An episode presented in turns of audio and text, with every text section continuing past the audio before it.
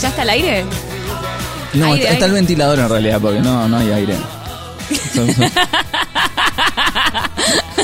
estamos, estamos complicados con el aire acá, ¿viste? Estamos, sí, estamos al aire. Eh, 12 y 19 minutos, Ciudad de Buenos Aires, ustedes ya lo saben, no hace falta que se los aclare porque viven acá. Va, hay gente, hay gente que no. no, hay Eh, gente que no. gente que no. Diría Manu Chao. Mano Negra. ¿Quién decía gente que no? Bueno, los auténticos decadentes decían gente que no. Eh, está sentada acá en este momento en la silla que está enfrente mío eh, una persona. eh, una persona. Una persona. Empecemos Me por gusta eso. porque cuando ya empezás a decir una persona, del otro lado hay como una generación de un gen, o sea, como una generación, una persona es persona no binaria, es- no, se puso ya, la, ya la tenés que cagar. Claro, tengo que decir acá, tipo, hay una minita. Claro. Y es como que, ¿qué, qué va a pasar? Que hay una, bueno, empecemos de una persona, claro, ¿no? Después es qué categorización de persona es. exacto. Una No. persona de mierda en realidad. Eh, sí, bueno, eso es una, par- una parte de la característica. Eh, y podríamos decir, eh, iba a decir extranjera, pero no, para darle connotación. eh, para hacerme lo importante. para hacerte lo importante, sí, pero ¿cómo decir una persona que está de regreso? Eh, ¿Cómo sería? Persona que está de vuelta. igual, Bueno, cuando- igual que si te dicen que estás de vuelta. Estás de vuelta. Estás de vuelta. está de de vuelta. joder. No, no sé si estoy de vuelta, estoy de, de viaje de, de relámpago, tipo, bueno, cuando se te, se te muere un familiar tenés que volver. Sí, algo parecido a eso. Claro, cuando, cuando, cuando no sabes qué hacer con la ceniza de tu madre y tus hermanos se Claro, pelean. claro. Ima- que imagínense esa situación. Apersonarte para, para resolver qué hacer con la tierra. Entonces, Está bien, literalmente la tierra. Sí, eh, eh, sería un viaje familiar. Sí, me, me- igual viaje familiar me suena más a película de viaje en familia, ¿viste? Las vacaciones fallidas en familia, de película berreta de Hollywood. Viaje familiar, ¿viste? Chevy Chase. Sí, suena, y- suena feliz. Suena pero- feliz, pero y la- no lo es. suena, suena muy agradable, como, ay, vamos todos en familia. Claro, los singles, ¿viste? Todos poniendo la cabecita. Bueno, sería un viaje de, de urgencia, de emergencia. Sí, viaje de emergencia puede ser, sí. Eh, podríamos decir que sí. Igual tampoco vamos a entrar en detalle de por qué estás acá. Fue que ya lo dijeron. Eh, pero bueno, está Angie Moro, en este momento sentada en el estudio de Radio La Turba, eh, que ya la habrán conocido por, porque la hemos nombrado muchas veces, porque ha tenido alguna intervención en esta radio en algún momento. Este, hace mucho, hace mucho, hace mucho, cuando recién arrancábamos, ha- hacíamos algunos este, intercambios vía videollamada Sí. eh, a través de pantalla y la tenemos acá, se hizo de cuerpo presente. Sí, me encanta, me encanta la radio, es eh, muy linda. eh, y bueno, bueno, volvamos a la muerte de mi mamá. Volvemos a algo feliz. volvamos a algo- feliz. Eh, ¿Qué hacer eh, con tu vieja muerta? Eh, me lo repregunto y me lo pregunto. Sí. Es que si, si la enterrás, porque encima suena raro, bueno, estoy enterrando a mi vieja. Bueno, con la palita, la palita, pozo. Cuando, cuando llegué, eh, bueno, mi mamá tenía cáncer, falleció. Y somos cinco hermanos. Entonces, yo digo, hacía tiempo que nos los veía en persona. Y uno de ellos, Federico, Fede me dice, bueno, ¿qué vamos a hacer con mamá? Le digo, chicos, ¿qué quieren hacer con mamá, con el cuerpo de mamá? Y Federico dice, ¿y si la enterramos en el jardín? Y yo, y yo le digo, ajá, Ah, ¿cómo? Desarrolle. De- claro, desarrolle. Eh, ¿Vos pretendés enterrar a mamá al lado de la pileta?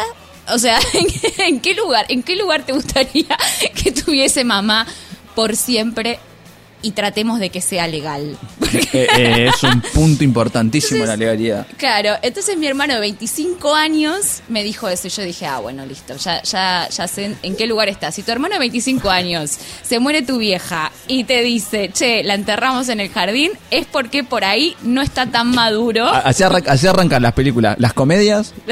Tal eh, cual. mamá está enterrada en el jardín, podría ser un gran título. O eh, las películas de terror. Sí, mal. Tenemos Porque encima opciones. queremos vender la casa. Entonces yo le digo, Fede, y cuando vendamos la casa, ¿quién le dice al nuevo propietario que mamita está al lado del sauce? Che, mira, lo único que te pido es que acá, viste, en esta parte de acá, vete no enterrar ningún árbol porque está mi vieja, viste. Imagínate la secuencia de ir a golpearle la puerta al, al nuevo inquilino y todos con ramitos de flores, llorando, vestidos de negro. Perdóname, ¿puedo pasar? Puedo pasar, es Porque... cinco minutos. Sí, porque hoy es 16 de diciembre, era el cumpleaños de mi madre y mi madre está al lado de la cancha de tenis. No da, no da, no da, no, no, no es una buena opción. Eh, de hecho creo que no es legal. No. No es legal, no ¿no? Es legal, no es legal. No, no lo hagan es entonces. legal. Por eso, por eso me llamó la atención que mi hermano me diga eso. Y el resto de mis hermanos ya directamente estaba con el humor negro de, bueno, no tenemos mamá, no tenemos papá, ¿quién es el que sigue? Y nos miramos Oh, con sospecha. tan, Ya, tal cual. Yo soy la mayor. Destino final. Tengo todos los números. Eh, bueno, pero fue por en, or- en orden este, etario, digamos. Sí, sí. ¿Sí? Ah, por suerte sí. Viste que cuando se te muere alguien que joven eh, es un bajón. Sí, totalmente. No, pero viste como a veces por ahí, no sé, fallece una persona y después fallece otra mucho más joven. Entonces bueno, el orden, la lógica dice que el orden no es cronológico, digamos. Como que puede pasar a cualquiera. Pero si fue cronológico y las próximas vos. Claro. Fumo, bebo. Entonces te está sacando todos los números, tipo, Sí, sí, sí, tengo todo. muchas ganas de un cáncer. ¿Sabes las ganas que tengo? De las ganas, las ganitas que me dan. Mm, el- para vos, vieja. Elijo creer. Elijo que. Claro. che, eh, grandes complicaciones a la hora de la burocracia de la muerte. Me Sí. encanta que arranquemos con esta. Sí, bien, para arriba, bien, a, bien a, a tope, a todo, a todo gas, a todo ritmo. Son muchas complicaciones y también el coordinar con, con tus hermanos o con, con los Sí. parientes cómo va a suceder. Por ejemplo, elegimos cremarla. Porque mm, siempre cremamos a la gente, o sea, es como... Eh, Sí, sí, esa es una tradición celta. Sí, exacto. Y es más, eh, a los perros también hacemos una fogata, lo ponemos... No, mentira.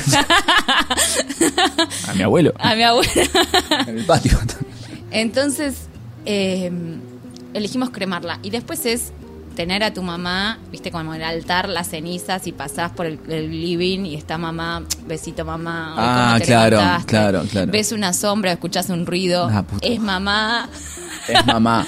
Es mam- no Es una rata, hijo de puta, ¿no? Es mamá.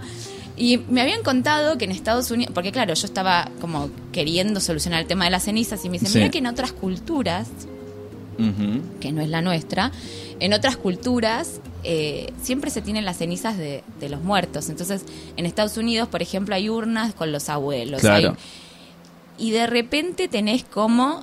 eh, Es un cementerio de urnas. seme- claro, sí, claro. Toda la familia. Tenés como muchos ceniceros, básicamente, Sí. que nunca limpiaste en tu vida. Claro, claro. Y vas saludando, pues los ceniceros tienen nombre, qué sé yo. El abuelo Paul, la abuela, no sé.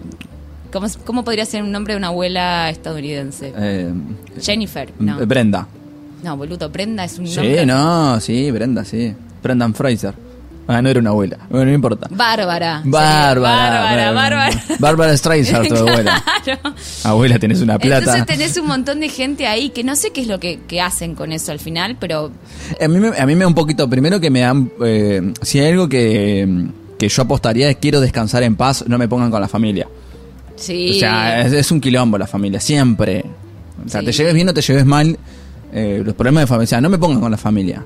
Porque después encima siempre tienen un problema, van a, pe- a pedirme a mí que lo solucione, viste, como, onda, tío Emma. me morí para no verlos más. Claro, me morí, ¿Por me morí estoy acá. No quiero laburar. No quiero laburar ahora, imagínate después de muerto. Pero si vos me tenés- después tenés problemas, viene, viene un sobrino que no conociste, tiene problemas y va y le reza al tío muerto. Boludo, dale, no me jodas. Sí, tal cual. Y, y además no es eso, es. eh, che. Porque van quedando, ¿no? Imagínate, van quedando, van que, O sea, te ponen con la familia, pero la familia se va agrandando y se va No, muriendo, y se va sí, agrandando y sí, se va muriendo. sí, y de repente estás con mucha gente que no conoces. Totalmente. ¿Este quién es, boludo? ¿Quién es, este Es tu, es tu tataranieto. No, Serían ni los lo tataranietos conozco. para abajo, ¿no? Sí, Tu tataranieto. claro. ¿Quién sos? ¿Quién sos? ¿Qué ¿Quién sos? Andá para allá, bobo. ¿Qué haces en mi casa vos? ¿Qué haces en mi casa vos? Tómatela. Bueno, Falopero. Eso en otras culturas. En esta cultura es como que tratamos de, de, mm, Sacárnoslo de encima. sacarnos los muertos. Eh, viene de la, de la, qué sé yo, de la dictadura militar, eso de sacarse los muertos de encima. Y, y, Y tenemos esa, es- esa cosa de, bueno, hagamos algo, hagamos algo, hagamos algo. En este hacer algo se ocurrieron muchas cosas. Como siempre está el tema de la casa, entonces eh, tirar las cenizas por el jardín. Y yo no, decía, no, claro, no, me llené de fantasmas en la casa. Claro, exactamente. Entonces le digo, no, no me parece, porque de vuelta la vamos a vender. Las cenizas, ¿cómo son las cenizas? Que va a ensuciar, va a ensuciar la casa, porque seguro que las traes, seguro que La traes del patio. Claro, la traes del patio, tal Están cual. pegadas en la, en la zapatilla. Entonces esa fue una opción. La segunda opción fue la cancha de boca. Muy bueno. Gran opción. Sí. Gran opción. Buenísimo. Si no te corre la vigilancia. Eh, bueno, es otro tema. Primero es un quilombo entrar porque no hay entradas, porque no sé qué, porque no sé cuánto. Logras entrar, somos seis personas, hay que meter seis personas en la cancha Hay que, de Boca. claro, claro. Y aparte, en, en- en- en qué contexto lo haces? Tipo, es como lo mejor que podés hacer en términos para que nadie se dé cuenta es como todos, eh, vas con un sobrecito y, eh, revoleás. Ahora, le estás tirando a tu vieja un montón de monos que Pero- están ahí abajo. Pero imagínate que estás ahí y te cae la ceniza de una señora muerta. Como, ¿Cuál es tu reacción? ¡Opa! Epa. No, bueno, pero no sabes qué fue. Por Tierra favor, la cancha. por favor, por favor, que este no sea el culo. Claro, señora, tiene olor a pata. Eh, igual me parece una gran opción. Me parece una gran opción. Era, era la opción porque la pareja de mi mamá siempre le pidió a los hijos que lo cremaran y que lo tiraran a la cancha de boca porque él dice que a la cancha de boca los hijos van a ir, pero al cementerio jamás. Me parece muy buena idea Lo para seguir, Lo aplaudo de pie. claro, para cagarles el ir a la cancha a los hijos y siempre recordar a van papá. A tener, van a tener que recordar a papá si así, hijos de puta. Entonces dijimos, bueno, dijimos no, o sea, la idea era tirarlo, tirar la ceniza de mamá junto con las de, bueno, en algún momento, Sí, con- por con- favor, que Darío siga vivo, que lo queremos mucho, junto con las de Darío, en- Claro. A destiempo, digamos, ¿no? Primero mi mamá, después Darío. Mira, Darío, Pero los bueno, queremos enterrar juntos. la verdad pero que- Angie, yo estoy vivo. Y- Ese sacrificio, A ver, quiero hermano. soluciones, no problemas. Claro, un sacrificio más que te cuesta, capo. Una, cosa, tanto no la querías a Ah, mamá, entonces. mirá vos, eh. Mirá cómo son las cosas. Uno se empieza a dar cuenta de. Uno Eh, eh. Eh, bueno, pero igual lo otro que se puede hacer es conservar una, esperar a que llegue lo otro Claro. y hacer como un batido. Claro, un menjunje. Un menjunje y va a tirar una sola. Toda mezclada ahí. De- ¿Sabes que le podemos poner purpurina y vender las cenizas en un cumpleaños? Ponele. Y ahí te haces alto negocio. Con todos los muertos que tiene mi familia. cana. Es que tendríamos que eh, tendríamos que cana. facturarlo. O sea, si Shakira facturó la. si Shakira facturó la infidelidad, tenemos que facturar. Grande Shakira. eh, tenemos que facturar eh, la muerte. Ponele. No sé. Hay gente que factura mucho con la muerte, igual. eh. Sí, como Sí. los. Los. Eh, ¿cómo se- los sepelios. Los sepelios, sí, sí, sí. Yo no le deseo la muerte a nadie, pero que no me falta el laburo, decía uno que trabajaba en un sepelio. grandísimo, grandísimo. Muy bueno, muy Grandísimo. Eh, me, me, me copa la idea de pensar en qué tan molesto sería el fantasma de. Claro. En el caso, en el caso de tu. Primero, primero eh, en vos. ¿Serías una hinchapelota como fantasma? Eh, Yo para saber si después voy a tu casa te mueras. yo creo que sería una fantasma muy divertida. A mí, a mí me gusta, me gusta hacerme, o sea, me gusta, claro, yo quiero atención, entonces, eh, entonces como quiero atención, quiero que la gente me escuche, que me vea, que me, que, que, que me sienta. Yo sería de las que, qué sé yo, te, te dan como la ramita en el pie, viste, como que te, que te, ha- hacer estos ruidos, a ver si se escucha. Tipo. Eh, y- igual eso da miedo, no sé si divierte No, tanto. pero bueno, pero soy yo. Vos te cagarías de risa. Eh, eh, est- Esta hija de puta me está jodiendo. Claramente. cagar en paz, Angie, la puta madre. Me aparezco así en el espejo. No, no, boluda, no. No, no. o no. prendo la prendo la otra que puedo hacer es apagarte la radio, prenderte la radio, apagarte la radio, prenderte la Insoportable, radio. boludo, insoportable. Porque aparte no podés hacer nada, no la podés, no podés echarla afuera. Ay, anda para afuera, joder. ¿Sabes que hay gente eh, bueno, hay gente el amigo de mi novio Sí. Dice que ve fantasmas. Sí. Entonces habla con los fantasmas y les pide muy cordialmente que Sí. no los moleste. No los moleste. Sí, los conozco gente que lo- Sí, hay gente que... Pero bueno, qué sé yo, también pueden ser las drogas. También, ¿no? Sí, sí, totalmente. O los fantasmas pidiendo droga.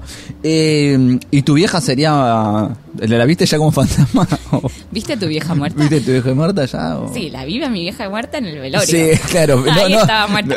No, no físicamente, digamos. ¿Viste, ¿Viste el aura de tu madre? Sí, sí. No, no la vi, o sea, no la vi, pero como que sentí. La sentís, claro. Sí, la sentís. O sea, la sentís. ¿Fantasma molesto o buena onda? Buena onda para mí. Es que es mi vieja. O sea, Claro, es, es claro. como muy cercano. Claro, claro. Entonces, no, yo creo que los fantasmas cercanos no te dan tanto miedo. Claro, claro. De- El tema- del fantasma. El tema es cuando te dicen acá murió, Uy, no, eso no. acá murió. Eso no, eso claro, no, eso no, eso no. Acá eso no. murió don Roberto, que Yo se dedicaba a la milicia. Yo tengo un. Claro, Era ¿viste? coronel. Era coronel. tipo, no, mira, don Roberto, no vengas a llevarme. Claro. Eh, yo tengo un problema que es que antes tengo un- se me destrabó una preocupación que antes no tenía, que es que al lugar a donde voy me pregunto quién murió ahí. Antes no me pasaba, antes de que cuente las historias de la turba iracunda, que son historias Sí. de misterio, no me pasaba eso, y ahora me pasa, y me cuesta dormir en lugares que no sea mi casa, porque tenemos la teoría que los fantasmas no viven en monoambiente. Entonces, no tiene chiste de soltarme en un monoambiente, boludo. o sea, no me podés hacer ruido en el sótano. o en el piso de arriba. muertos que no entramos. No entramos, boludo. Tipo, el fantasma que vivía acá se fue. Básicamente dijo, che, somos, somos muchos viviendo en un lugar poco intimidad. Hay poca intimidad, yo me voy.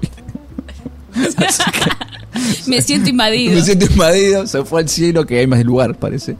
Eh, entonces, eh, ¿qué pasa? Cuando vas a otra casa que no conoces su historia, y sobre todo cuando empezás a ver que tiene cierta antigüedad, decís tipo, ay, acá se murió alguien. Sí. Acá se murió alguien y, y incluso he desarrollado, esto ya es una paranoia, he desarrollado historias macabras sobre lugares en donde me dijeron, che, dormí ahí.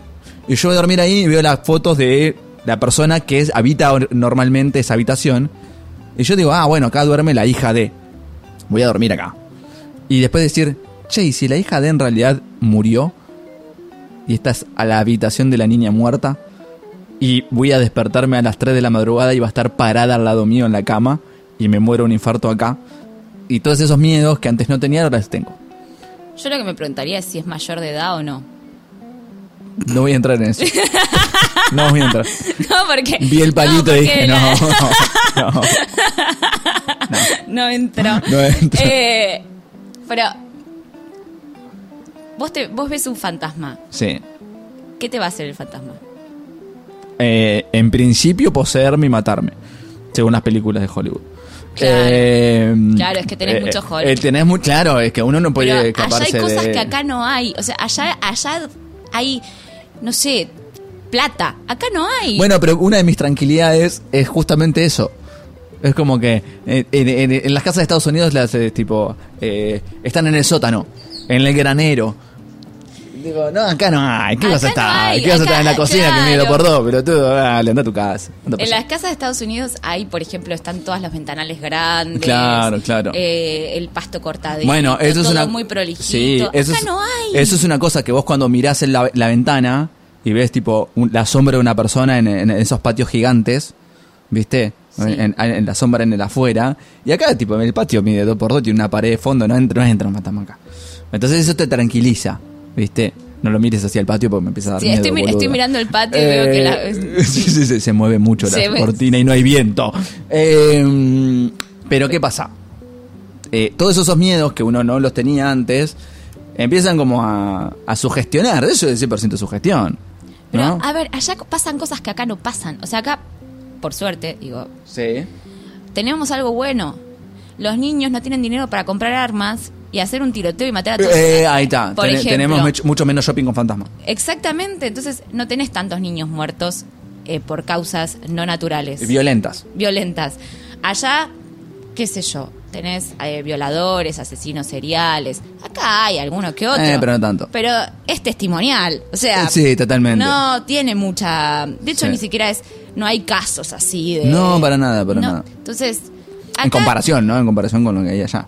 Allá dicen que hay también casas embrujadas, que Sí. hay exorcismos y que es- imagínate, sinceramente, te morís. Qué pereza que te da ir a, a- porque debe ser un trabajo del, del fantasma, ¿no? O sea, imagino que Sí, debe ser, debe sí, ser una energía puesto puesta en la casita de tu abuela y decís, uh, boludo, me quedo acá con humedad toda la vida viviendo en este lugar del orto. con la ¿Hace mierda cuánto que- que... no se pinta esto? Yo me voy, boludo. Yo me voy a la casita de Estados Unidos. No, no, y aparte como mirás, mirás la pared con humedad y hiciste esta humedad de mierda que siempre me hizo doler los huesos. Y ahora la tengo que cautear. La puta que me parió. Sí, totalmente, totalmente. Debe ser un laburo. Bueno, igual, eh, técnicamente el fantasma tiene, quiere irse.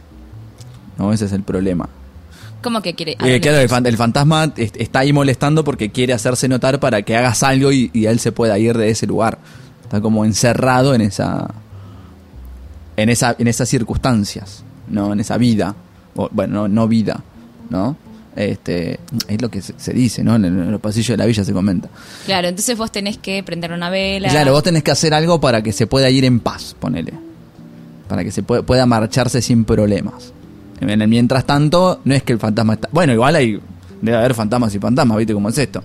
Eh, yo ya identifiqué a ciertas personas, por ejemplo, que digo, este va a ser un rompepelota. ¿Viste? Cuando se muera va a ser un rompepelota. Obvio. A ver, ¿Viste? además, ¿por qué muerto vas a ser mejor que vivo? Ah, bueno, eso es un. Sí, O sea, como... sí ¿viste, totalmente. ¿Viste cuando se muere alguien que de repente hay un halo de... Ah, un halo de bondad de su parte, bondad sí, totalmente. Y, y- Era tan bueno, eh, era un sí, viejo. de era un hijo de puta. Sí, no sé si o era sea, tan como, bueno. ¿por qué, de, ¿por qué de muerto tenés que ser mejor? No sé. Si no aprendiste nada de antes, como por qué lo aprenderías después. En tal caso sería, ¿por qué de muerto tenés que ser mejor o mejor muerto? O por qué, por qué serías peor también. Sí, no, no. Igual, también, ya- ya- igual. no, igual te- tenés un changui. Ponele, vos me decís, tipo, vos me, me, me harías chistes. y- y- Muchos. chistes. Y para mí esos chistes serían terroríficos. Diría, se volvió un demonio. Al final era un demonio. Al final era una hija de puta. Era un demonio, no, no, era como que eh, toda la vida viví con un demonio. este, ahí hay como una cosa de, eh, de cómo interpretamos, porque vos vas a poder hacer cosas, pero después las interpretaciones sobre eso que vos hagas va a ser... Pero, por ejemplo, ¿qué preferís? ¿Muertos o duendes? ¿O hadas? ¡Oh, o- la puta madre! ¡Qué difícil! Porque también hay como esta cosa de la energía del duende, la energía del duende. Y dicen que te esconde las cosas, como que Mirá, son medios bichos. Yo, yo creo que viviendo en la ciudad, prefiero duendes porque no creo que vivan en la ciudad. Claro. ¿Me entendés? Como que acá no da para que viva un duende. Eh, viviendo en la ciudad. En el campo, los duendes te ganan a trompada, así que no sé si estaría bueno. Estamos hablando del duende del pomberito, de... Claro, del, del Bueno, no sé. Curupay. No, no, ¿cómo? ¿por Curupí. qué- por- o sea, estamos hablando de que estamos presuponiendo que existe un duende. ¿Por qué no Claro. en la ciudad? Bueno, ya tenés tú una teoría conspirativa de por qué el duende prefiere el campo que la Claro, ciudad. ahí sí, boludo. Que no le gusta lo No es su cosmopolita. hábitat, no es su hábitat. Está bien. No es su hábitat. el- el- Esas cosas empiezan... Porque viste que el, el fantasma es de ciudad y el duende de campo. Eso est- está establecido en las normativas de, de la ley de... Y el fantasma de es de cupo. ciudad porque son los muertos de. la Eh, por los muertos en la ciudad, ¿viste? Como que ahí la ciudad tiene como un mapa. Acá la ciudad de Buenos Aires, sobre todo en la parte más antigua, digo, San, Telmo, y de ahí hay como muchas historias. Casa de 1700, mucha muerte y demás. Ahí tenés historia profunda. Igual hay algo de lo colectivo que nos lleva a pensar, por, por ejemplo, el tema de, ¿viste la de la ruta de Mar del Plata? La de la Sí. novia. También hay en Sí. España. Hay una Ah, igual en sí, España. totalmente, sí, Entonces totalmente. digo, ¿qué está? El mismo fantasma en todos los Eh, países. pero tienes eh, viaja gratis. ¿Qué tiene? ¿Qué, qué tiene? ¿Avíos en Iberia? ¿Qué tiene? Eh, pero escúchame, vos sos fantasma. Sí. No me quedo en Mar del Plata, la ruta de Mar del y Plata. Cuando te aburrís venís a Mar del Plata y decís, che, extraño Mar del, me voy a asustar un par de pelotudos por allá. Tengo ganas de un pañal en la jeta. Claro, claro. Y Cuando no decís tipo, voy a ir a Europa. Voy a ir a asustar un par. Por eso están en todos lados y tienen pasaje gratis para todos lados. ¿Quién, quién le va a pedir pasaje, es- pasaporte a un fantasma? Es el mismo fantasma. Es el mismo fantasma, sí. Es el mismo, o sea, es rarísimo. Creo que hay algo del, del mito colectivo que hace Sí, que sí, sí, sí, nos, nos gusta el fantasma de la novia muerta Es que- es que es- vestida de novia, nos gusta. Es que de, de hecho de, de toda de todo acto eh, violento sobre una persona sale un mito y si se parece a otro termina siendo el mismo, ¿viste? Como eh, la dama de blanco siempre es una, una novia muerta Sí. Eh, que en un lugar de en un paraje. ¿Pero muerta de qué? ¿De asco? Porque se casó. ¿Muerta de qué? Eh, la verdad que sería bueno que se muera de asco por haberse casado con un boludo, pero no, por lo general es más trágico. Eh, pero hay algunas muy famosas, muy famosas. Yo esto lo estudié. Vos sabés que en el 1200 en Alemania sale la primera historia de la primera mujer- dama de blanco. En la primera dama de blanco. Que era una mina que... Nunca. Nunca en una ingeniería, nunca, nunca un actuario. Yo esto lo estudié. No, esto no, no, no, no, no, sabes que es- tengo un máster en fantasmas, boludo. Eh, Tengo un PhD no puedes estudiar algo en. Dale, continúa. Labura de verdad no tenía, no, ¿no? tomémoslo en serio porque es muy, es muy en serio. Eh, en el en alrededor de 1200 en Alemania empieza una de las primeras historias de una dama de blanco que es una mujer casada con un tipo que eh, se enamora de otro teniendo dos hijos. Sí. Entonces la tipa lo que hace es se escapa con el nuevo novio, o sea, con su nuevo novio. Tenía un gran rechazo por parte de la familia del- de su marido, digamos. Entonces, ella lo que hace es, una de las grandes críticas, obviamente, en el 1200 es tus hijos. ¿no? Ya arrancábamos con esa. Entonces la tipa se dice que ella mata a su marido y a sus dos hijos para decir, yo no tengo nada que me ate, me voy con vos. Pero cuando el nuevo novio se entera lo que hace, ella, la deja. Y ella se suicida.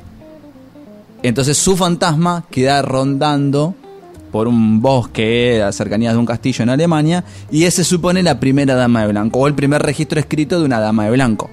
Después hay otra historia muy similar en México. Claro. Entonces todas claro, empiezan a, a reproducirse ese tipo de historias. Tengo preguntas. Diga. Eh, la mujer, o sea, es decir, la mujer mata a los hijos y al marido para poder irse Para con el ponerse con el otro, claro. Vale. Eh, y cuando los hijos eran mayores, menores, No, eran menores, eran niños. eran niños. Claro. Igual, igual esto, cabe la aclaración que la mayoría de estos tipos de casos son justificaciones para. A ver, eh, ¿Cómo los mata? el- el- no me acuerdo la de Alemania, la de México los ahoga en un lago. Pero la historia es muy similar, así que es muy probable que los haya ahogado también en un lago. En un lago de Alemania. Sí, que es la famosa. En, en México termina siendo la llorona, la famosa llorona, que llora buscando a sus hijos. Entonces, claro, yo tenía, yo tenía la idea de que, la, o sea, porque a ver, hizo algo malo, Claro. digamos, malo para quién, es una buena pregunta. Claro. pero, pero- Un pero- aborto. Claro, malo para quién. Eh, pero digo, hizo algo que ponele que no está bueno. Sí, sí, sí, no, sí. no nos gusta juzgar a nosotros. Si usted quiere matar a su hijo, nosotros no juzgamos. Eh, hizo algo que, que, bueno, que es malo, pero después queda como la, como la sufriente. Claro. Es que depende mucho de Solo dónde. puede ser un fantasma. esa, Claro. Si es mujer, Claro, ¿sabes qué? Es la hija de puta. No, es que su- se supone que eh, en la historia ella lo que hace es, es, la parte terrorífica, digamos, como que ella sigue siendo la mala, porque ella sufre, es, la llorona es, ella va vagando por, por las cercanías del lago, en el monte, llorando por sus hijos, porque como su novio la dejó, ella se arrepiente de haber matado a sus hijos. Y entonces ella vaga por el monte en busca de otros hijos que secuestrar, para que sean suyos. Entonces es ahí el mito de los chicos a tal hora tienen que venirse adentro porque te va a llevar la llorona. Porque ella quiere recuperar a sus hijos y va a agarrar cualquier hijo. Entonces se quiere llevar a los A hijos. los hijos de otras personas que encuentre. O sea, vos a los chicos, a determinada hora, tenés que meterlos adentro porque la llorona, si los ve, los va a agarrar como si fueran sus hijos. Se los va a secuestrar. Wow. Entonces esa es- ahí está como el, el mito, ¿no? Al final, siempre cuando te rompan el corazón, lo mejor es lo de Shakira. que Eh, lo de Shakira- hacer una canción es más fácil, es más claro. fácil, es más fácil. Bueno, de ahí pasan lo de los duendes. Los duendes, tipo, el pomperito era, vos venías a determinada hora en la madrugada y de repente llegás a tu casa cagado trompada. Decía, no, me agarró el pomperito. Mono, venías en pedo, te caíste en el monte, está todo raspado, pero todo te cagó trompada del vecino. Y decía el pomperito. Sí, también las mujeres. Bueno, El- la idea de... el curupí, que es el que el se secuestra a las vírgenes y las viola, o sea, le- las embaraza. Es como, se llama Brian, Se está llama- muy bueno, tiene pelo rubio, creo que es hincha de Banfield. Ese- y, ese- y es el hijo del curupí. Y en realidad el curupí es un tío. Pasa que es más fácil decir, "No, fue el curupí. Y en realidad el curupí en realidad es, eh, es la, Cuando la forma... es un tío, ¿es el tío de la chica o...? Eh, suele ser, suele, Suele ser. ser. Suele ser, suele ser, tiene la chica. de la violación. Eh, pero, ¿qué pasa? es una forma de justificar en muchos lugares actos terribles que nadie quiere dar a conocer porque es feo. Eh, ¿Tener sexo? No, violarte a tu sobrina. esa es la parte fea. Este, y esa es la esa es la forma de justificar un montón de cosas, ¿no? Como el hombre de la bolsa, para que lo piden y dejen de romper la Yo pelota. tenía mucho miedo al, al hombre de la bolsa. Sí. El hombre de la bolsa es muy de capital. Yo vivía en capital cuando Sí. era pequeña y le tenía muchísimo miedo. Y era que, que cuando venía el afilador de cuchillo decía mi mamá, ahí viene el hombre de la bolsa, portate bien. La puta. Y, sí, mi vieja era media sádica, me parece. No, todos los No, padres mi, eran mi vieja medio- murió, pero era muy buena. muy- ahora es muy buena, pero cuando. ¿Cómo Ahora era- murió? claro. Cuando, pero eso lo hacían todas las No, madres. todas, todas, Todo- todas, O no la había mano nadie. negra. La mano negra. Yo una vez encontré el guante de la mano negra y fue como. ¡Ah! La mano negra no era una mano de verdad, era un guante de. Y Era un fue guante de como, látex. Supera tus miedos, agarra el, el guante y yo estaba con el guante todo el tiempo porque no, yo voy a superar este miedo que Claro, tengo. claro, claro. Ya no me podés. Y mirá si la mano se transformaba en dedos de los locos Adams y entraba a tener vida propia. Bueno, eh, Ahí te caes de orto, no te levantas nunca en tu sí, vida. no, igual le tenía más miedo a la mano de mi vieja así en la jeta, en la carita. Claro. que- pero bueno, cuando me decían lo de la mano negra era esta cosa de, de, de que había algo sobrenatural que Sí. yo no controlaba ni veía. El hombre de la bolsa igual te va a llevar el hombre de la bolsa porque los niños que se portan mal se lo lleva. Yo decía, ay, porque este es mi compañerito que se lo lleve, que no se lo lleva. O sea, Claro, claro. Muy bien su trabajo no lo está haciendo. Señor, vengo a hacerle un reclamo. o sea, ¿Te diste acá hay un pendejo que me rompe la pelota, pues no se lo llevo. Exacto, y mm, te diste cuenta que para los chicos, por lo menos en Argentina, hay como esta idea de el hombre gordo con una bolsa, como que es bueno, como Papá Noel, o el hombre, Claro, o el hombre claro. mayor con una bolsa, como que es malo. Es malo. el el- si, es, si es viejo, flaco y una bolsa es malo. Si es gordo, es bueno. Bueno, y así es. Así como es, esa se es como la estructura. Vos sabés que el hombre de la bolsa, no literalmente el hombre de la bolsa, pero existía un tipo que secuestraba niños y se los llevaba. ¿En una bolsa? No en una bolsa directamente, en una lancha. ¿Y dónde se lo llevaba? A una isla del Paraná. ¿Y qué hacía con él? Se los comía.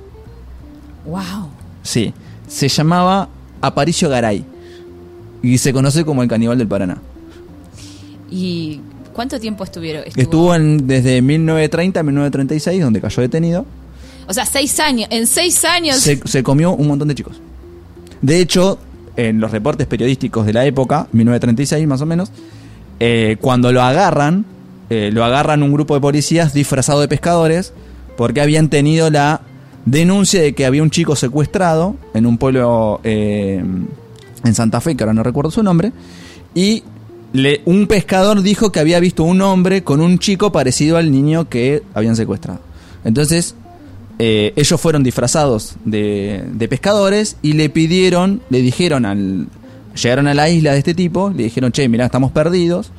Y cuando se bajaron, eh, si le podía dar indicaciones, si le podía dar agua y qué sé yo, y se bajaron. Y el tipo vieron que el tipo estaba haciendo un asado. Uh, Y entonces le preguntaron si podían comer algo porque tenían mucha hambre. El tipo le dijo que sí, que sí. Cuando el tipo se, se dio vuelta, miraron en la parrilla este, y dijeron, uh, esto es medio raro. Entonces, directamente fueron a apresarlo. Cuando Sí. lo agarran, le dicen, ¿dónde está el pibe? ¿Dónde está el pibe? El tipo decía, no, no sé, no sé, no sé, no sé. te lo comiste. Y el tipo dijo, ¿dónde está? Y el tipo los mira y le dice, mira en la olla. Y cuando van a la olla estaba el cráneo del niño, la cabeza del niño hirviéndose. Uy, qué fuerte. Y ahí el tipo quedó detenido y se conoció como el caníbal para nada. Esto es un caso real. ¿Y a qué saben los niños? Y no lo sé. ¿A nadie se lo preguntó? Eh, ¿Carne de pollo? Bueno, dice- blandito. dicen que la carne de cerdo es la más parecida a la carne del humano. ¿Quién lo dice? Gente que Alguien se comió un- que se comió un bebé, ¿qué pasa? El primo de este hombre. Claro. El policía que se comió un sanguchito de pendejo. Eh, tipo, bueno, el tipo terminó en el Borda. Eh, No, ¿en el Borda, en Claro, serio? terminó en el Borda, que en su momento llamaba el hospicio de las Mercedes, porque el juez lo declaró loco. Vale, lo po- a ver. Sí, sí, sí. polémico. Polemiquísimo, Polemiquísimo. polemiquísimo, vale. Está bien, estás loco, está claramente loco, sos un caníbal, pero de ahí a no encerrarte. Bueno, lo que dicen es que en un momento él. eh, hay dos teorías. En un momento hubo una denuncia fuerte porque él mató a dos internos en el Borda. Eh, ¿Tenía hambre? Parece, parece que no le dieron el sanguchito correspondiente. y, ¿Y qué pasa? Después de ese incidente, de que mata a dos internos, eh, no se sabe más de él, no hay registros de él. Entonces hay dos opciones. Lo algo que era muy común, que lo hayan matado adentro, Sí. incluso los propios médicos, o algo que también era muy común, que es que se haya fugado. O se lo haya comido. O se lo hayan comido, de venganza. El caníbal de Panamá, si quieren buscar la historia, hay una película. Pero esto es, es un hecho real. De hecho, yo vi la película y pensé que era un documental ficcional, o sea, un docu película. Eh, y cuando lo vi, después empecé a investigar sobre el tema y después me di cuenta que no era un documental, no era una película, era un documental sobre un hecho real.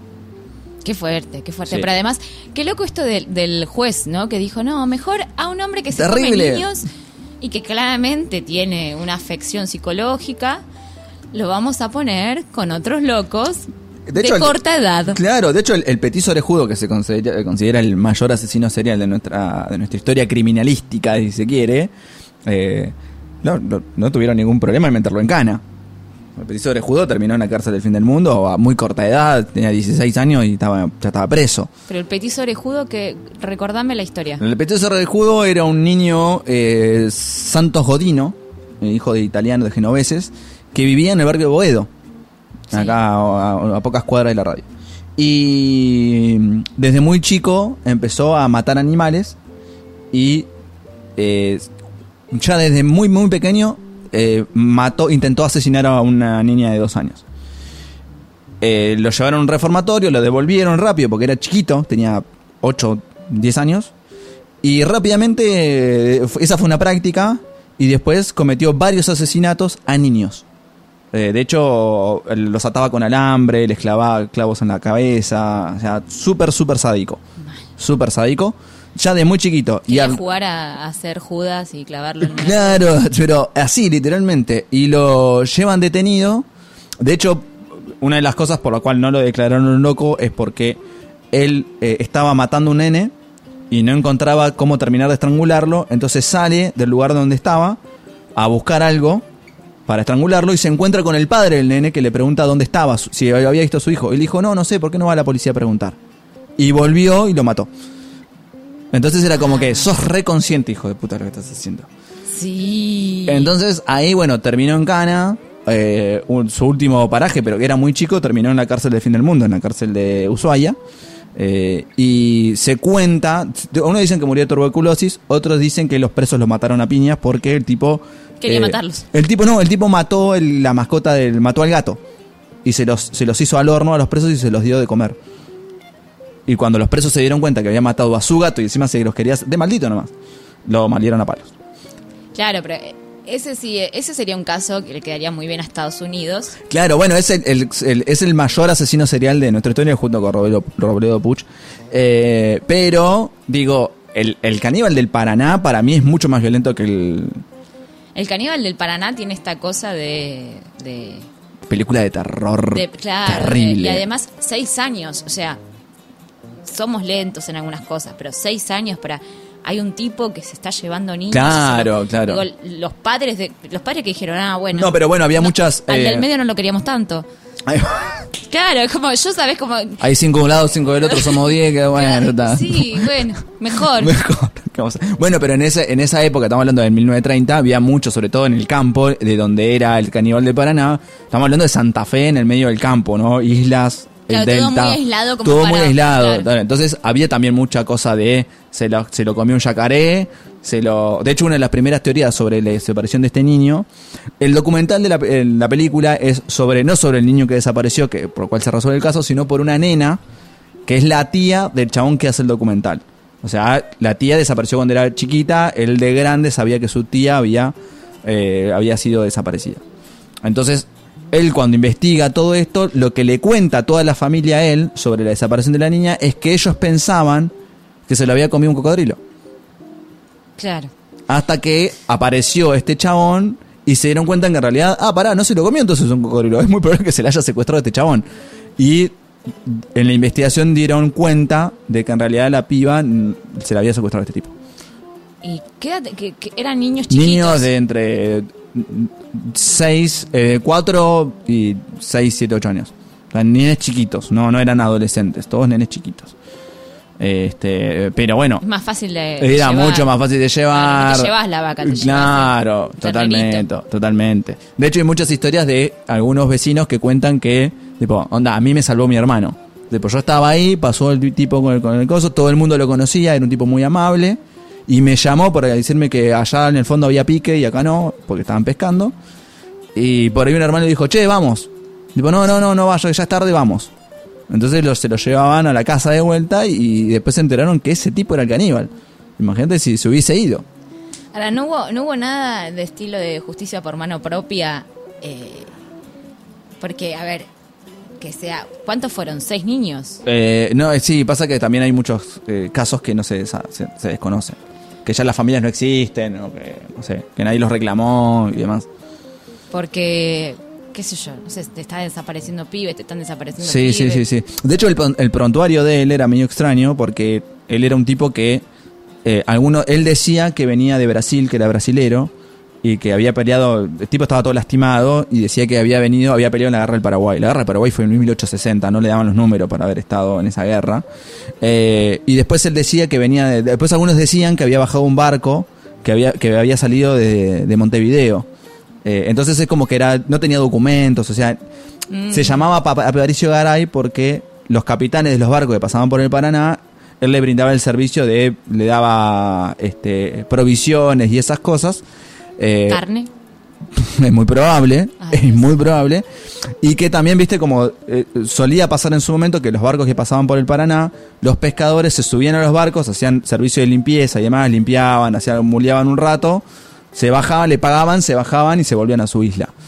Eh, entonces muchos decían que él bajó de un barco que venía en Brasil, Que venía de, de, claro, Brasil. Y en realidad vivía sobre el brazo del Paraná que se llamaba el brazo Garay, que es por donde pasó el famoso Garay, en Sí. español. Entonces, él no- su apellido no era Garay. Él se hacía llamar Aparicio Garay porque vivía sobre el brazo Garay. Entonces nadie sabía cómo se llamaba el Tenía un chabón. alter ego Y Claro, importante. claro, era como un, era una cosa extrañísima el tipo, ¿viste? Hablaba, en- hablaba en portugués, pero también hablaba en español, o sea, era como muy raro. Entonces todo eso hace que la historia sea como muy confusa sobre él. Y todos estos chicos, no se sabe nada, no nada. Nada. la gran mayoría no se sabe nada, salvo de el niño que fue el que desató el caso. Digamos, ¿no? Era un nene que ahora no recuerdo su nombre, un nene de 11 años, que fue el que, eh, por el cual La de- policía. eh, la policía hizo todo lo que hizo.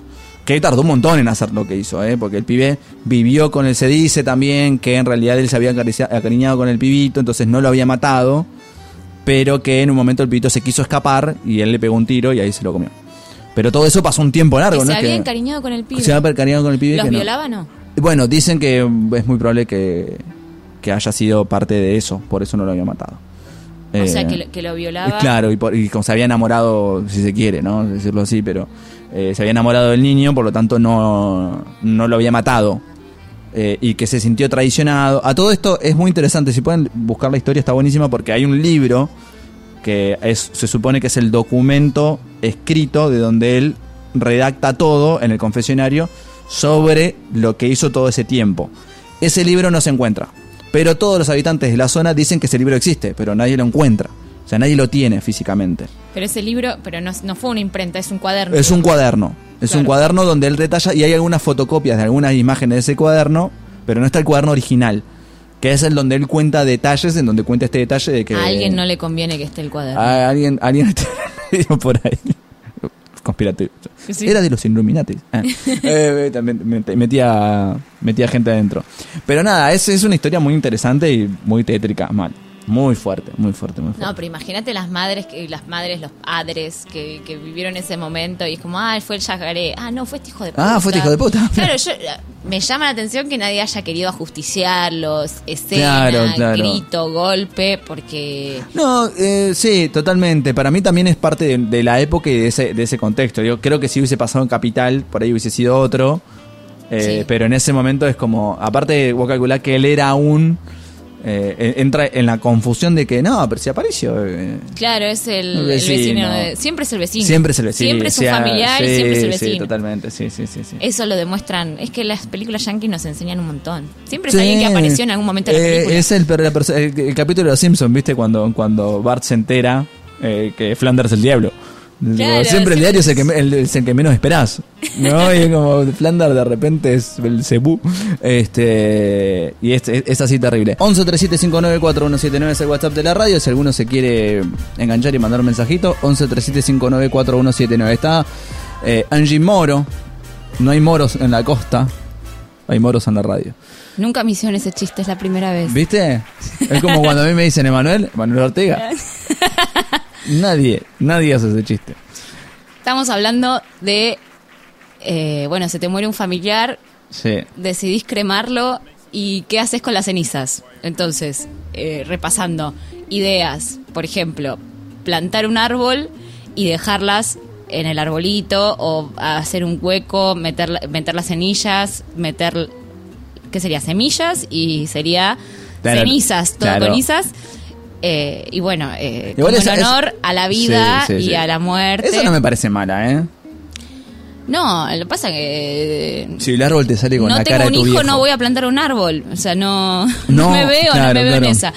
Después, eh, tirarlas en la cancha de algún equipo de fútbol del que tu mamá sea muy fan, es raro.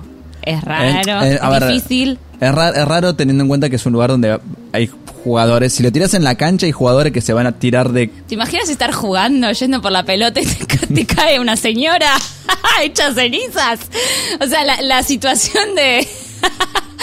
y, que, y que alguien que arriba de la tribuna y escuchas un... Disculpa, Disculpa. es Pero- mamá. Mirá que era muy buena persona, tranquilo, eh, no te va a hacer daño. Es mamá, me parece buenísimo. Guarda con mamá. Sí, Cuidala si te la llevas. Guarda con mamá me parece buenísimo. Me parece buenísimo, el gran, gran concepto. Eh, igual la del, la del árbol y la de la ceniza no me cae mal. Me parece que es, es diferente a tirarla en el patio así. Sí, si tirarla en haces un, patio. un pocito, tirás la ceniza, plantás un arbolito, vos ya sabés que en ese arbolito, igual si te sale el árbol con la cara de tu vieja, te matás. Pero tiene sentido. El, árbol, mucho Pocahontas igual ahí. Hay mucho Disney. no la vi, no la vi, no la vi. Bueno, eh, eh, había un sauce con la cara de la abuelita, no sé. Ah, mirá, mirá, mirá. Entonces, esa es una opción. La otra es cancha, la otra es... eh, ¿cómo, cómo es esto que, que bueno, mirá, mirá lo desconectada que estoy? Sí. Iglesia. Sí. Iglesia, dejas las cenizas ahí y creo que... Ah, ellos hacen algo Ah, con eso. claro, ha- hacen, hacen- algo. Asado. ¿Qué hacen con No, eso? no sé qué hacen, para mí eh, abonan las plantas, no sé. Bueno, ponele... Asado. No, no creo, ¿no? No, no, no. No, pero habrá que averiguar, ¿eh? Ahora me dejaste en la duda qué carajo hacen con las cenizas. No sé, pero como que tienen un sitio para las cenizas. y Rellenan el cantero. No, la- los baches de la calle. Tienen un pozo, lo llenan ahí. Tiran ahí, tipo. Igual es un garrón, te tiran con todo el barrio. Te- Sí, con un No, montón de gente. no da, un montón de gente. da. Bueno, pero ¿qué es el cementerio? O sea, es, es una acumulación de cuerpos de extraños. Sí, sí, sí, sí, sí. ¿Sabes que cuando vas al cementerio y tenés que enterrar a un familiar, Sí. tenés que comprar una parcela? Claro. Empezás a ser propietario de Mirá, tierra. mirá, hasta dónde llegamos, ¿no? Llegamos- Terrateniente. Claro, y, y te dicen, bueno, ahora tenés una propiedad Tenés una propiedad. que es un Cuidala. pedacito de tierra. Sí. Que vas a usar solamente cuando estás muerto. Claro, Porque no es que tenés un pedazo de tierra y decís, bueno, me, quedo sin- me quedé sin casa, no voy a pagar el alquiler, me voy a mi a mis tías ya. Y Te haces un Tengo rancho ahí. de- tierras. Claro. Tirás una carpa ahí y decís, tipo, esto es mi propiedad. Hay algunos cementerios que son muy lindos. Sí, sí, sí, sí. De verdad que vivir ahí yo lo recomiendo porque hay muchas flores. Es muy eh, lindo, muy lindo. Es muy, un verde, un verde lujoso, un verde, un sería un verde, un verde progreso, ¿viste? No, no, claro, el Color esperanza, Color diría. esperanza, hay mucha esperanza ahí. Entonces, es un, es un lindo sitio para Sí, Mon- totalmente. Te montás ahí la casita, una carpa, qué sé yo. Sí, sí, sí. Alguna Eh, prefabricada. Bueno, vos sabés que en el norte, en el norte argentino se hace mucho ah, el estilo casa, de casita de muerto. O sea, hay mucha, mucha casa, tipo chalecito, Para los muertos. bueno, muerto, claro. ¿Cómo Eh, se nota que tenemos lugar, eh? Porque Ah, si hay algo que nos falta en. Argentina es tierra, es no, lugar. totalmente. Totalmente. Bueno, eh, hay un libro de Mariana Enríquez que yo lo terminé de leer la semana pasada que se llama Alguien está caminando sobre tu tumba. Y es un recorrido de ella por un montón de cementerios en el mundo. Y que incluye muchos cementerios de acá en Argentina. Eh, y hablan también un poco de eh, de, de- aquellos lugares de cómo nacieron como cementerio. Viste que como antes lo- los muertos se enterraban en el patio de una capilla. Hasta que cuando empezaron a llegar muchas pestes ya no había lugar en las capillas, entonces empezaron a hacer eh, fosas comunes. Y después dijeron, che, esto es un asco, entonces hagamos cementerios, hagamos un campo y enterremos a la gente como corresponde. Pero los primeros cementerios eran, eh, de hecho, las catacumbas de París es eh, la mudanza de- de- del cementerio de los inocentes que le llamaban, eh, que estaba en París, en el medio de la ciudad. Hoy hay una plaza, creo. Y en su momento, bueno, hicieron un pozo gigante afuera de París Sí. y metieron a todos los muertos ahí arriba. Y ahí, Pero que, que eran muerto, muerto, muerto. muertos todos apilados, tú, tú, tú. De hecho, hay un museo que vos bajás por... eh, Y los ves. y los ves, ves, ves todos los cráneos, o sea, literalmente, ¿eh? no, no, es, vos vas caminando y las paredes son cuerpos. Calavera, ¿no? Son cuerpos del año 1300. Pero te imaginas esa, o sea, la situación, o sea, enterré- enterramos a mamá, o sea, ¿no? y, y vas al cementerio, ves eso, ve- ves en el, el- en el vidrio cráneo, cráneo, cráneo, cráneo, y vos estás llorando y hay un momento que se te cruza, ¿cuál será? ¿Cuál será ¿Cuál es mamá? ¿Cuál? Hay un cráneo acá que está con tres más en posición dudosa. ¡Mamá! ¡Mamá! Entonces como por ahí le estás, o por ahí estás llorando frente a alguien que no, Que no es. que nada que ver y, y te llevas el muertito a casa, puede pasar. Sí, sí, totalmente. Y después estás en, en la casa gritando Juan Carlos, Juan Carlos. Claro, pero vos no sos mamá. mamá no tenía esa voz. Eh, eh, hay un montón. De hecho, en la ciudad de Buenos Aires hay muchos cementerios que eh, hoy son plazas. Sí. Y que, de hecho, todavía hay un pasaje que es el pasaje 5 de julio, que está atrás de la iglesia de Santo Domingo, en el barrio de San Telmo, donde está enterrado Belgrano. O sea, no está enterrado, está ahí la, el monumento a Belgrano y está su ataúd en un nicho en la entrada. Atrás de esa iglesia hay un pasaje que se llama el pasaje 5 de julio. 5 de julio de 1907 fue una de las invasiones inglesas. Y los ingleses se... ¿Cómo sabés, Nico? No, yo sé un montón. Que tengo un, máster en cosas. Es todo mentira. Yo tengo un máster en cosas, sé cosas. Hay un. Esa iglesia abarcaba toda una manzana y donde está el pasaje de julio, a 5 de julio era el patio de la, de la iglesia. Los ingleses se atrincheraron ahí y el ejército de los patricios los hicieron bosta a los ingleses ahí adentro. Mataron a los ingleses ahí adentro. Y lo dejaron ahí. Claro, la segunda tra- tradición inglesa, los muertos mu- los entierran en el lugar donde murieron. Entonces los enterraron en ese lugar. Qué horror eso. Enterraron como a 2.000 ingleses ahí. Pero moriste en la cocina que tengo que, Eh, tenés que tengo hacer un hueco en la- romper el piso. tenés que- a, a los soldados, eh, no a todo el mundo. Ah. A los soldados que mueren en batalla se entierran. De hecho, la guerra de las Malvinas es la única guerra donde los ingleses se llevaron a sus muertos. ¿Por qué? Porque, Porque no, no confiaban en nosotros. No tienen plata como para Bueno, eh, bueno, enterrarlos. la, la tradición de saquear cementerio de Argentina es de las únicas en el mundo. Fantástica. ¿Cómo es eso? Eh, hay un libro de Ricardo Rojandarfer que se llama La secta del gatillo, que habla de todo el, trasfondo de la policía eh, bonaerense.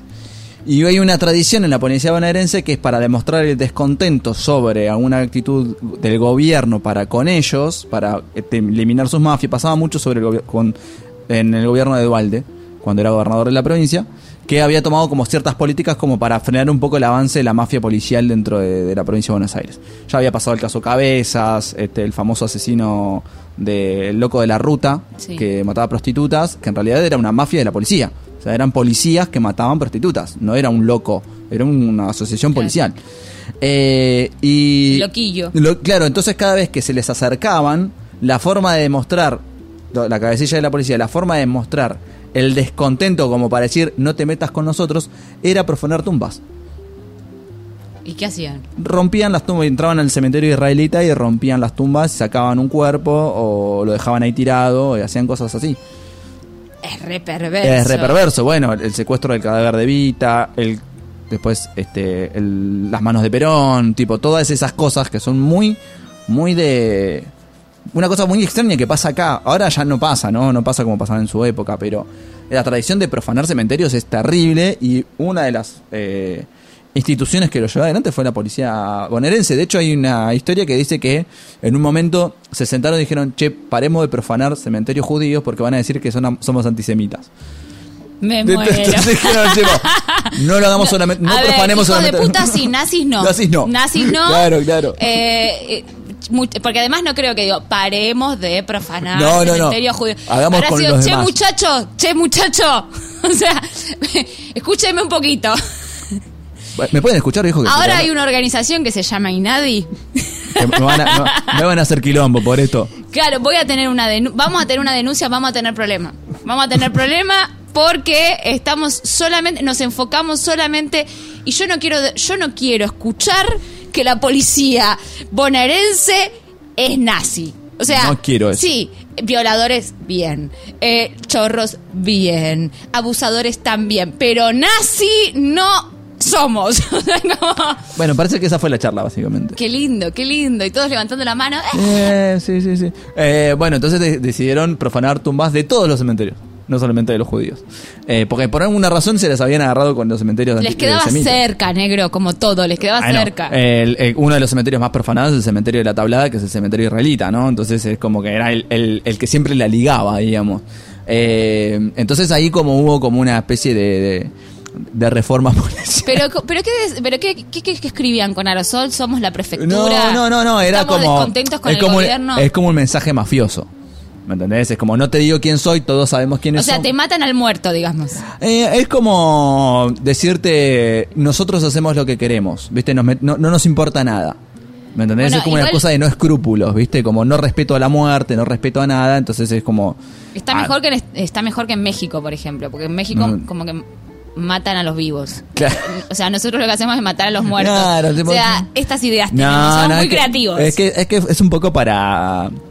eh, para demostrar el descontento sobre una política y decir tipo, mirá que nosotros estamos acá.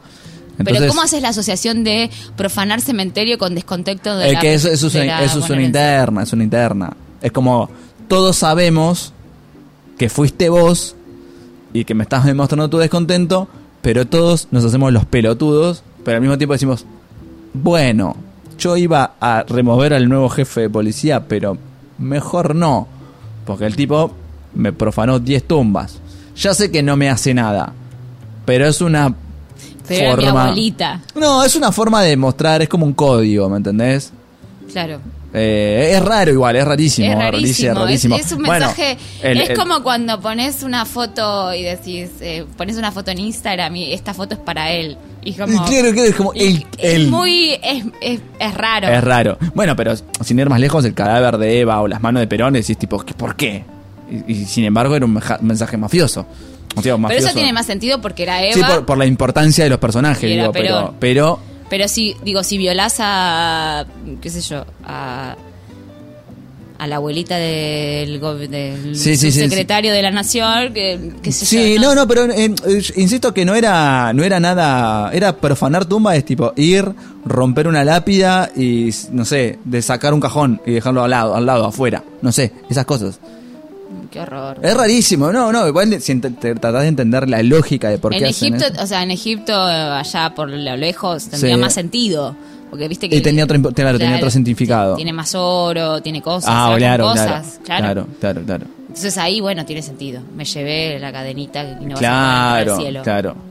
Pero no, no, no, acá tiene, bueno, la tradición esa, no sé a qué venía con esto que estaba contando. Negro, yo quiero saber, estamos hablando de las manos de Perón. Eh, ¿Qué Sí. hiciste con tus dedos?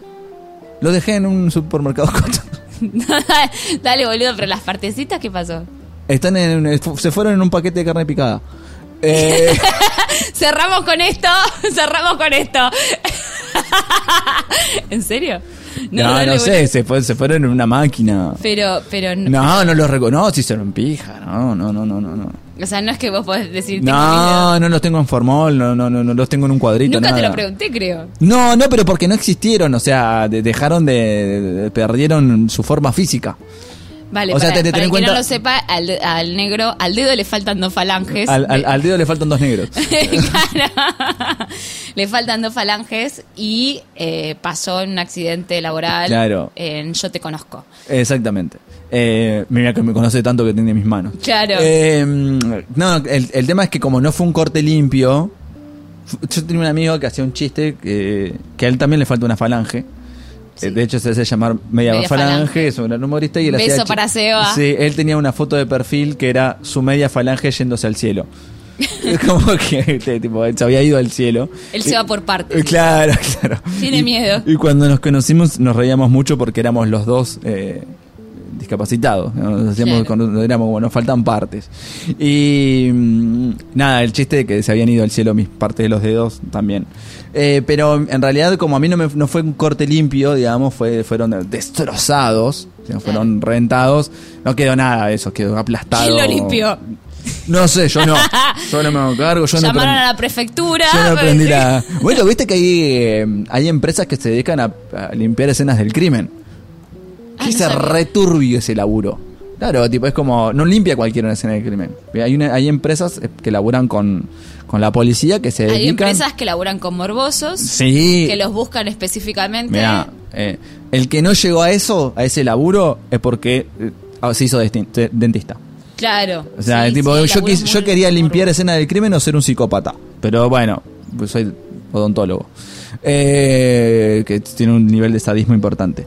Pero hay gente que se dedica Un a. besito limpiar- para Delfina, mi odontóloga, que me está escuchando. No, puede ser muy buena persona, pero sádica, en fin. Sí. ¿No? Sí. Sí, No, sí, no, sí, no es sádica, pero no lo dice. no lo dice. Eh, pero hay gente que se dedica a limpiar escenas del crimen. Bueno, agradecemos que no está tan mal como para limpiar escenas del crimen. Pero hay gente que se dedica a eso.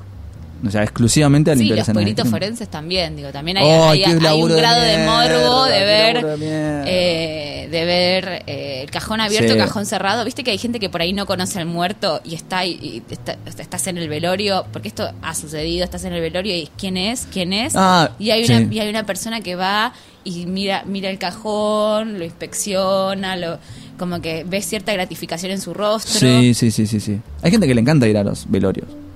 Sí, es- Sí, sí. Pero bueno, es el mejor lugar para hacer chistes, te digo. ¿eh? Porque ya la gente está tensionada. Está, tú- Entonces cualquier cosa que diga Mirá, va, va a generar risa. Yo lo, yo lo cuento siempre porque me- me- era algo que me causó mucha gracia, porque pero por la, la situación muy, muy rara. Eh, falleció mi abuela hace unos años.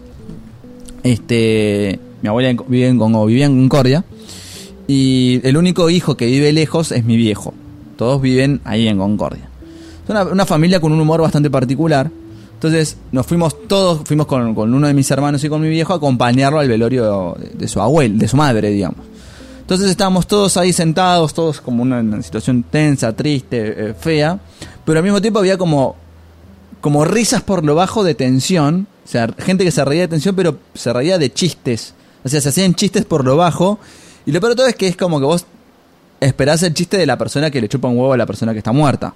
En realidad eran los hijos de ella que se reían de Obvio, cosas. Pero, pero, Pero había- perdón, eh, pero era, había un, un comentario que fue muy gracioso que uno de mis tíos dice, che, qué hambre que tengo. Y mi viejo dice, vamos a comer algo, ¿no? Sí, sí, sí. Fiambre no da. Y como que fue como un fiambre no da. Y todos y- y se le llenaron los cachetes de aire como cuando querés explotar una risa. Y uno de mis tíos estaba con un diario, no sé por qué tenía un diario en la mano, y se tapó la cara, pero literalmente como si hubiese tapado la cara con una sábana, se tapó la cara con un diario y se movía el diario, y eso causaba más gracia todavía. Entonces había como una hilera de personas todas rojas llorando de risa. es que, es que sí, porque esto es algo que piensa la gente, ¿no? Como si estás fel- si, si te reís, no puedes estar triste, pero en realidad es todo lo contrario. O sea, la, la risa no es eh, contraria a la tristeza. Claro. O sea, en la carcajada no es contraria a la tristeza. De hecho, la carcajada, el humor sana, cuando dicen el humor sana, es porque podés procesar algo de lo que está pasando. si no, no puedes hacer humor. claro, Viste claro. que hay temas que pasan y, y todos los cómicos están, bueno, yo de esto no voy a hablar, Mm. yo esto no, porque hay cosas que son muy sensibles, porque generan eh, mucho dolor, entonces es como que no la gente no lo, no lo, no pudo procesar. Claro. Pero bueno, después de un tiempo, Sí, te, un podés, tiempo. te podés reír de todo, Claro, claro, claro. de todo. Y además es sano. Sí, y, aparte es de donde lo decís. Como, digo, me imagino que tiene como un nivel de. de. de conciencia sobre ese chiste. ¿Viste? Como, bueno, si vos te estás riendo de alguien y. y esa persona está procesando todavía ese dolor y Viva vos lo sabés. eh, no, porque no me quedó claro. Si lo está procesando es porque está. Ah, no, pero por ahí estaba muerta. Y era un fantasma. Bueno. Claro. Eh, pero nada, si está procesando ese dolor y vos lo sabés y vos te cagás en eso y es, un, es, es casi una burra, es bullying, y decís, bueno, estás haciendo media una. Estás haciendo forro, estás haciendo choto. Pero después en, en- en- en el pasar del tiempo y cómo hagas el chiste y que lo hagas desde un lugar de, de busco hacer reír con esto.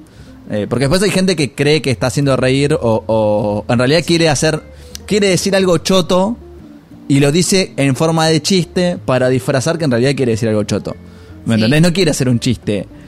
No, no, pero eh, no sé si se entiende. Es como, eh, yo en realidad quiero decir Sí. que, que, que, que, que- qué bueno que se murió tu vieja, pero me quiero reír de eso porque te odio, pero lo, lo disfrazo de chiste. Claro, era un chiste. ¿por Era un te chiste, como ¿Por que no, te no era un chiste. No, bueno, si no me río no es un chiste. Claro, agravio. totalmente, Pero totalmente. bueno, nada, que te, también un chiste puede salir mal. Si no, mira lo de. Zelensky No, con Ucrania. claro. con- o sea, un chiste puede salir mal. Salió muy mal, salió muy mal. Sal- salió feo.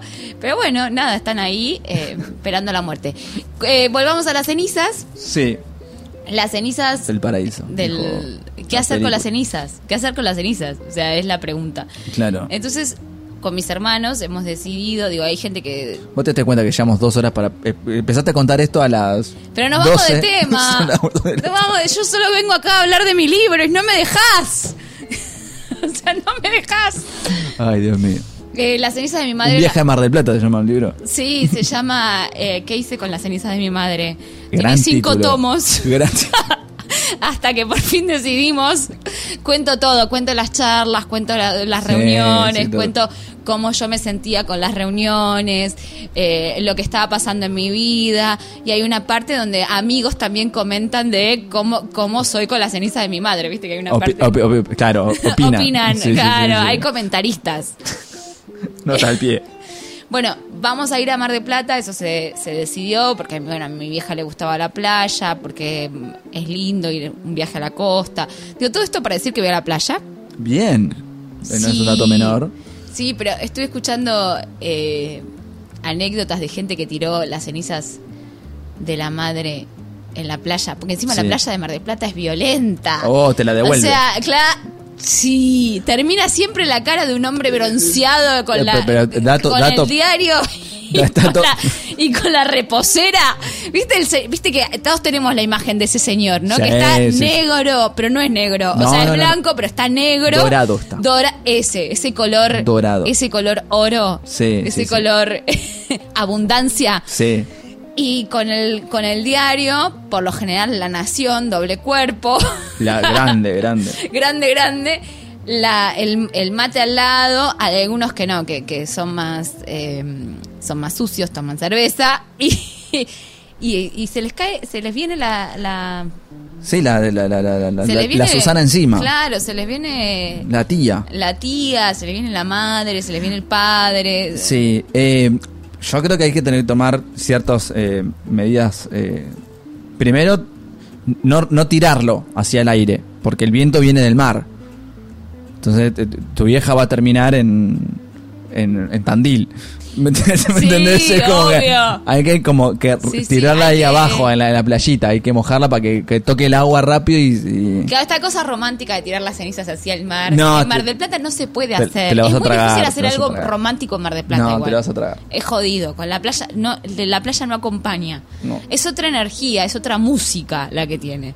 Mi hermano me dice, ¿por qué no te la llevas a España? Entonces la tirás en España.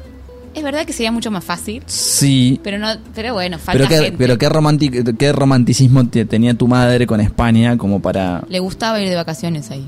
Bueno, pero a, a Mar del Plata también. Sí, sí, a Mar del Plata también. Por eso, como que... Sí, no, a ver, no tiene sentido que No, me no, lleve me- yo las no, aparte te, te la llevas hasta España y después te dice, che, quiero volver. No da. Ey, Angie, no, no me gusta esta No me gusta, ya está, me cansé de Me España. cansé, me cansé. No, no, El, vale, tío, no me cae bien ya.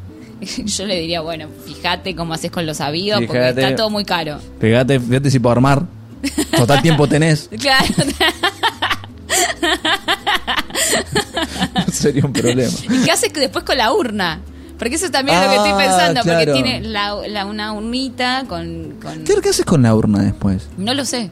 No, no, no. Porque no da juntar tornillo arriba. A ver, dentro. ya tomamos una decisión que es de ir para la gente eh, que va a estar en Varese, la playa Varese del 10 al 13 de febrero. Le pido por favor que no se me acerque. porque le puede caer un pedazo de brazo de mi vieja. Un cerco perimetral. se puede llevar la peluca. no, no da que se lleven una uña. No, Eh, primero, cerco perimetral importante, no revolearla al aire. Me, me quedé una con una duda que ahora me, ahora me va a carcomer el cerebro, que es qué carajo se hace con la urna, porque la urna no la vas a tirar entera. ¿Te imaginas si estás en la playa y de- de- te, te empieza a, a- a golpear, a atacar algo? Y vos decís, ah, ¿será un tiburón? ¿Será un pescado grande? No, es una urna. Es una- No, me muero. ¿Sabes la cantidad de urnas que debe haber en Mar de Plata? Sí, pero a ver, ¿sabes la cantidad de pañales que debe haber en Mar del Plata? Sí, ¿Sabes la sé, cantidad sí, de sí, sí. condones? De, Sí, sí, No sé si sí, no, no debe ser lo más, lo más preocupante. Claro. Eh, sí, es verdad. Pero sí me, me pasa que es como ahí, ¿ahora qué haces con la urna? No, no tengo mucha idea. Yo lo que pensaba era pintarla de un color más alegre, ponerle y dejarla ahí. No ¿Con sé. una planta? Por una planta. Esa me gustó. Es una es buena una Esa planta. ¿Por qué siempre queremos plantar cosas, no? Es porque no sé por qué Hay, una cosa, después de los 30 empezás a, ah, qué lindo le vendría una planta al agujero que tenga en la pared. Sí, sí, sí, acá tapamos gente- muchas cosas con plantas. y, y como, Han sido un gran, un gran aporte para la casa las plantas porque han tapado una cantidad de quilombos. Eh, sí, me parece que plantas es un buen... Es un, porque la, la única que se me ocurre, la urna es de madera, ¿no? Sí, es de madera. Y hacer un fueguito y asado. No, no. Pero un asado... No, pero por- porque está barnizada, negro, no sé. Ah, está barnizada. no sé. lija. Claro, no, no puedes comer eso. No, no, no. No, y aparte es medio es más choto. sano comerte el cuerpo de mi vieja. Claro, te iba a decir que encima va a quedar con algún restito. de- Claro, ¿no? O El sea, famoso... Este se está comiendo a tu hija. no seas cagón y decilo, decilo fuerte y alto. Ay, qué gente de mierda, boludo. Bueno, cuestión que eh, decidimos eso y mi, mi tío, charlando, me dice, no, pero Angie, fíjate que no es tan romántico. O sea, yo tengo amigos que hicieron lo mismo, que fueron a Mar de Plata, como esto va a ser una, una situación muy linda, muy amorosa, y Mar de Plata hay mucho viento. o sea, Eso, eso, boludo. la- El agua está fría, o sea... Vos imaginate esto en el que hablamos de la comida, está el, el don comiéndose el, el- el choclo con manteca y te cae una, un, decís tipo, es arena, Esa arena, esa va a ser mi respuesta. es arena. Te voy a tener la una en la mano y voy a decir, es, arena. es arena, era arena, tenía arena, tenía arena, tenía- era arena, era arena. Bueno, mi, ti- mi, mi tía, que Estoy es filmando la una esposa, película. la esposa de mi tío, me, me contó. Yo estaba, un día estaba en Mar del Plata y de repente se, se me, me estoy comiendo no arena, sino eh, el culito de un viejo. O sea, como cremado de un viejo. Y es una situación como imponen- imponente, porque es como, te, te quiero cagar a puteadas, pero al mismo tiempo estás en un duelo. Estás en un duelo, Entonces, como- estás en un- ¿Viste cuando se muere alguien que los amigos están, bueno, bueno, les permitimos todo porque se Sí, sí, acaba sí, de está morir? mal, está mal, está mal, está está mal. mal. Pero es un desconocido. Y te acaba, y te acaba de tirar. Sí, sí, sí, sí, el tío. Eh, para mí es eh, acercarse de a poquito al agua, meter los pies en el agua, va a tener que meter los pies en Sí, el no hay agua. otra. ¿No hay Pero a ver, pero el, ma- el mar te. Sí, te lo, te lo te lo- te lo- No, Va. no, lo que voy es que el mar te, te, tira. O sea, como no, no es algo romántico como una playa Sería- del Caribe. sería, que sería vas como- genial sería genial entrar con la urna en la mano Sí, amagar tirando que venga una ola te tire y termines con la urna en la cabeza Claro, tal cual. Y además es, es un objeto punzante. Sí, sí, sí, un- O, sea, o sea, mi mamá me puede llevar. O sea, Sí, si lo tiro sí, mal, sí, sí. me voy con mi vieja. O sea, digo, bueno, listo.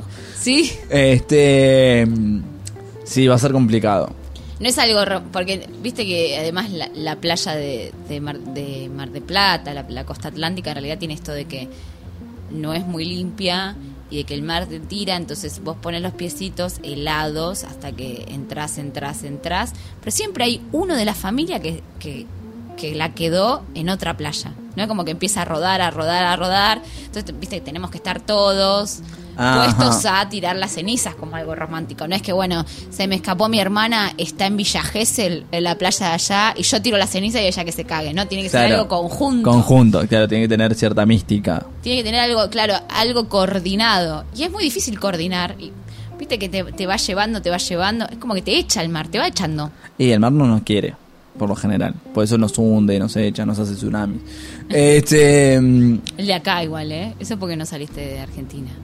No igual no me- para mí el- eh, para mí la costa argentina del sur es eh, preciosa es muy diferente a la costa de Buenos Aires ¿Calentita? Eh, sí. Sí, eh, las grutas tienen una temperatura de 25 grados. Corriente submarina de Brasil es una playa hermosa. eh, en serio, es una de las playas más lindas de la Argentina. De hecho, hay mucha gente que viene de Chile, em, porque dice que le es más fácil cruzar el, el- el- el país. Bueno, tampoco fácil. El cambio los beneficia. Eh, claro, que ir hasta el norte de Chile para encontrar una playa donde se puedan meter, porque imagínate las playas del sur de Chile, mete un dedo y te congelas hasta el cerebro. Eh, las playas del sur argentino son muy lindas. Eh, la- las playas de Buenos Aires son las más complejas, que igual eh, eh, no son tan frías como otros en otros lugares. Pasa que nosotros, como que la visión del Caribe es otra. Pero el calor, el- el- la temperatura del agua, el color del agua y todo cambia mucho en el sur argentino. Obviamente que metés la pata en Puerto Madryn y te congela un brazo, ¿no? Te, te-. Sí, totalmente. Duro, duro, duro. Du- sí, totalmente. O sea, literalmente quedas duro. Es muy, muy difícil la playa del sur, pero la playa de las grutas, en la parte del Río Negro y demás, están buenísimas. Una de las mejores playas de Argentina. Pero no va mucha gente, ¿o sí? Eh, A las grutas ahora sí, porque se empezó a transformar con un lugar, un puerto turístico interesante. Antes no, no, no era muy conocida. Eh, pero hace unos años que, hace por lo menos 10 años que se está transformando en un buen puerto turístico. Lo que pasa es que la gran masividad de gente que vive acá en la ciudad de Buenos Aires o en el conurbano bonaerense va a la Mar del Plata o a la costa, eh, la costa bonaerense, digamos. Claro, queda cerca. Claro, queda mucho más cerca. Y de hecho, Necochea, Montehermoso son playas preciosas, pero que están muy lejos de- del casco de conurbano o, o la capital. Habla mucho de Necochea. ¿Cómo son las playas de Necochea, sabes? Yo no conozco Necochea, sé que son muy grandes, eh, tienen mucho mucho espacio.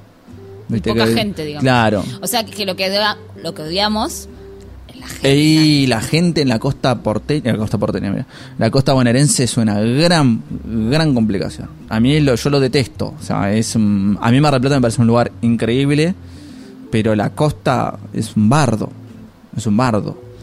Eh, en temporada, cuando va fuera en temporada es hermoso Mar del Plata, pero en temporada es un quilombo. Y, y todos los pueblitos de la costa, el partido de la costa, digamos, en esta, en esta época es un quilombo. Eh, de hecho, creo que Villa Gesell tenía el 90 y pico por ciento de, de ocupación. Y es, es imposible, no te puedes mover. Lugares donde no son tan grandes como para tener tanta gente arriba. Eh, Claro. Es un quilombo. Entonces, sí. Si Es tenés- una aglomeración de gente. Es imposible. Y si, y si toda esa gente lleva sus muertos. Ah, te o es sea, un en realidad podemos pensar que, la, que digamos que la arena de, de Mar de Plata Ese- no es ese. arena. Tiene un color parecido. Pero en realidad les quiero Y contar. de hecho, si vos te fijas, la arena de Mar del Plata no es tan eh, color ocre, es No, un color no, más gris. Eh, sí, sí, sí, sí, sí, sí. Y depende, depende del color de la arena porque era más o menos rubio el, el finado. Claro. Pero sí, es una, es, un, es una complicación, es una playa. Igual lo que tiene Mar del Plata es que las playas son gigantes. Entonces, tipo, tenés Pero la kilómetros. cantidad de gente que va siempre Sí, supera el... Igual a, a donde, a donde van es un lugar muy concurrido, no conozco mucho los nombres, salvo Punta Mogotes o la no Bristol. tengo idea, no, me- no tengo idea. O sea, sé el nombre, no me, no me acuerdo. O sea, hace muchos años que no voy a Mar de Plata, por suerte. Eh, y no, no.